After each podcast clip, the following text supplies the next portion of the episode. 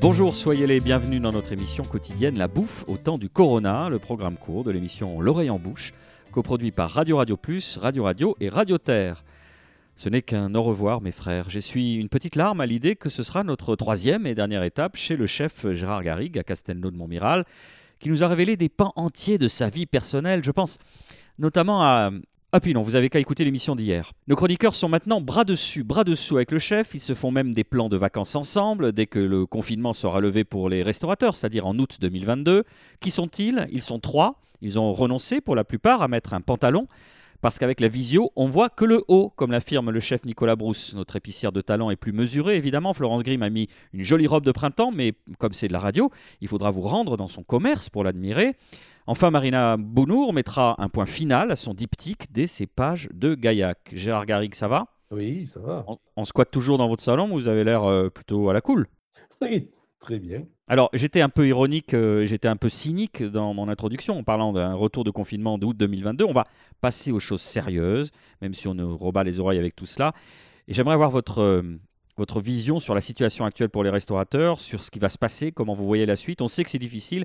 Comment est-ce que vous analysez la situation? Je suis un peu comme tout le monde. hein. Je pense, euh, je suis pas plus devin que qui que ce soit. Mais si on reste dans la logique, c'est jamais bon euh, pour euh, un métier comme le nôtre de tout à coup perdre pied avec tous ses clients. On ne sait pas dans quel état on va les retrouver, dans dans quel état d'esprit on va les retrouver ensuite. On ne sait pas exactement euh, comment nous on va se retrouver, dans quel état on va être à la fin de ce confinement. Mais en tout cas, c'est difficile d'imaginer qu'on puisse euh, reprendre comme si rien ne s'était passé. Ça va être compliqué. Alors, euh, je pense un petit peu à moi, mais pas trop. Je pense surtout à tous ces restaurateurs qui ont beaucoup de personnel à gérer. Comment vont-ils reprendre euh, leur activité euh, après ce confinement je les plains un petit peu, euh, comme je plains d'autres professions. On peut plaindre le maçon, le plâtrier, le plombier. Je trouve que c'est jamais très bon, tout à coup, de, de couper tout,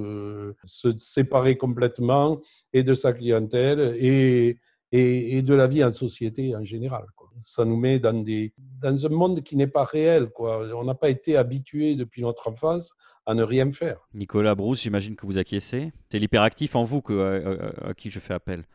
Évidemment, euh, au-delà de oui, d'être euh, comme tout le monde confiné à la maison, après, euh, c'est comme disait, comme disait le chef, je ne sais pas dans quel état d'esprit on va retrouver les clients et s'ils vont avoir envie de, de revenir s'asseoir euh, à la table des restaurants, enfin du moins dans les bistrots où on est quand même euh, très proche de, de la table du voisin. Donc euh, j'ai, je, mets un doute euh, là-dessus. Euh, Je pense que les gastros ont un problème avec la clientèle, euh, on va dire, étrangère euh, et internationale. Et nous, on, a, on va avoir un problème avec la proximité des tables euh, et l'état d'esprit des gens en général. Quoi. Je ne sais pas dans quel état ils vont ressortir de ce confinement. Nicolas Rivière. Gérard Garrigue, euh, au-delà de cet aspect de l'état d'esprit euh, qu'il faudra sans doute retrouver, euh, en tout cas cette euh, joie de vivre qui sera nécessaire de retrouver, que pensez-vous par exemple des coups de gueule qu'ont poussé des chefs comme Stéphane Gégaud dernièrement au sujet euh, des compagnies d'assurance, mais aussi plus récemment de Michel Saran, le chef toulousain qui interpelle le président de la République en personne? Est-ce qu'il faut que l'État réellement vienne au soutien de toute la filière de la restauration? C'est une. Je pense que pour certains, c'est important. Je pense que le patrimoine euh, euh, gastronomique de la France est en danger. Et ça, c'est une évidence. Euh, si on ne veut pas le reconnaître, c'est dommage. Pour tous ces restaurants, justement, au- auxquels je pensais, les grands restaurants, c'est un tel problème que, effectivement, je pense que l'État devrait aider une profession et, il y a toute une, culture à entretenir. Et, mais, mais je pense que la restauration, c'est un peu comme le théâtre, c'est un peu comme euh, le cinéma, c'est un peu comme tous les problèmes de la culture aujourd'hui. Ça fait partie du patrimoine national. Et si on le laisse partir à volo, je ne parle pas que des restaurants, mais si on n'aide pas cette partie-là, c'est un pan de notre économie quand même énorme. C'est à peu près la seule chose, enfin presque une grosse partie de l'économie française qui s'en va. Nicolas. Florence Grimm, est-ce que vous avez le sentiment qu'il est euh, désormais temps peut-être que les restaurateurs se posent aussi la question de se réinventer? Est-ce que c'est un débat qui vous semble être sur la table aujourd'hui?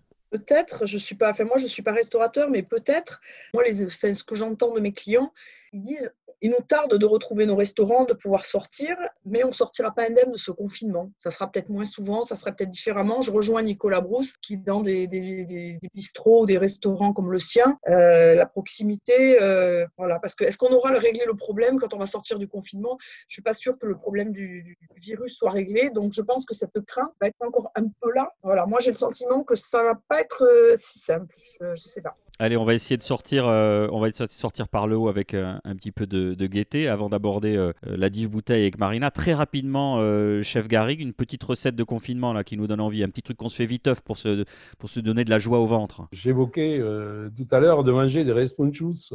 C'est la saison. En plus, il faut revenir à des choses très naturelles comme ça, les cueillettes. Peut-être que si on repart sur le principe du, primitif, on, avait, on vivait de cueillette à cette époque-là. Donc, euh, depuis très longtemps, dans notre région, on mange une plante qui, s'appelle, qui est le tamier, mais qui s'appelle le responchus. Et ce responchus, ça se cueille maintenant. Et voilà une chose qui, euh, vous pouvez aller faire le tour ici, vous en trouvez, donc vous n'avez pas besoin de faire plus d'un kilomètre, donc c'est très bien. Alors, c'est un plat qui se mange très souvent euh, de diverses manières. ça s'accommode de pommes de terre, ça s'accommode d'œufs mais ça peut s'accommoder aussi euh, sur une pizza, euh, s'amuser à faire une pâte à pain, ça occupe, et ensuite euh, faire une fondue d'oignon, mettre les responchus juste cuits comme ça dessus, et pourquoi pas quelques liches de, vieux jambon dessus avec du vieux lard. Et puis au dernier moment, quand ça sort, la pizza sort, on l'arrose d'œufs vinaigrés, mais qui reste un peu moelleux dessus, et c'est super bon. Ah, euh, je savais que vous alliez nous, redonner le moral. Merci, euh, chef Garrigue. Marina, pour votre carnet de vigne, vous nous faites le portrait d'un dernier cépage gaillacois. Oui, le cépage laine de l'aile. Bon, alors, euh, rien à voir avec les responjous, ça va pas aller du tout parce que c'est un très très beau cépage, euh, très équilibré pour faire des très beaux euh, vins blancs doux. Alors, on peut l'avoir en sec, hein, mais il est quand même très connu pour faire de jolis vins passerillés et doux.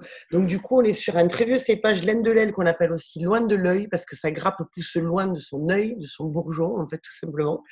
Et donc, du coup, on est sur un bel équilibre de cépages entre le côté floral et agrumes, euh, entre le côté euh, fruits mûrs et acidité.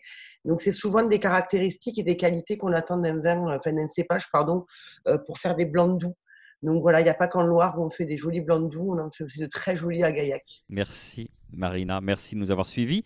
La bouffe au temps du Corona, c'est fini pour aujourd'hui. Au plaisir, cher chef Garrigue. On se retrouvera dans des temps plus joyeux. Mais en intervalle, on garde le moral, hein, justement, grâce à votre euh, recette. Oui, vous vouliez ajouter quelque chose, chef? Non, je voulais juste dire, oui, qu'il fallait garder le moral et puis que de toute façon, il y aura toujours des choses à manger et des gourmands qui voudront s'en régaler. Merci, chef. D'ici là, portez-vous bien. Bye bye. Merci. Bye bye.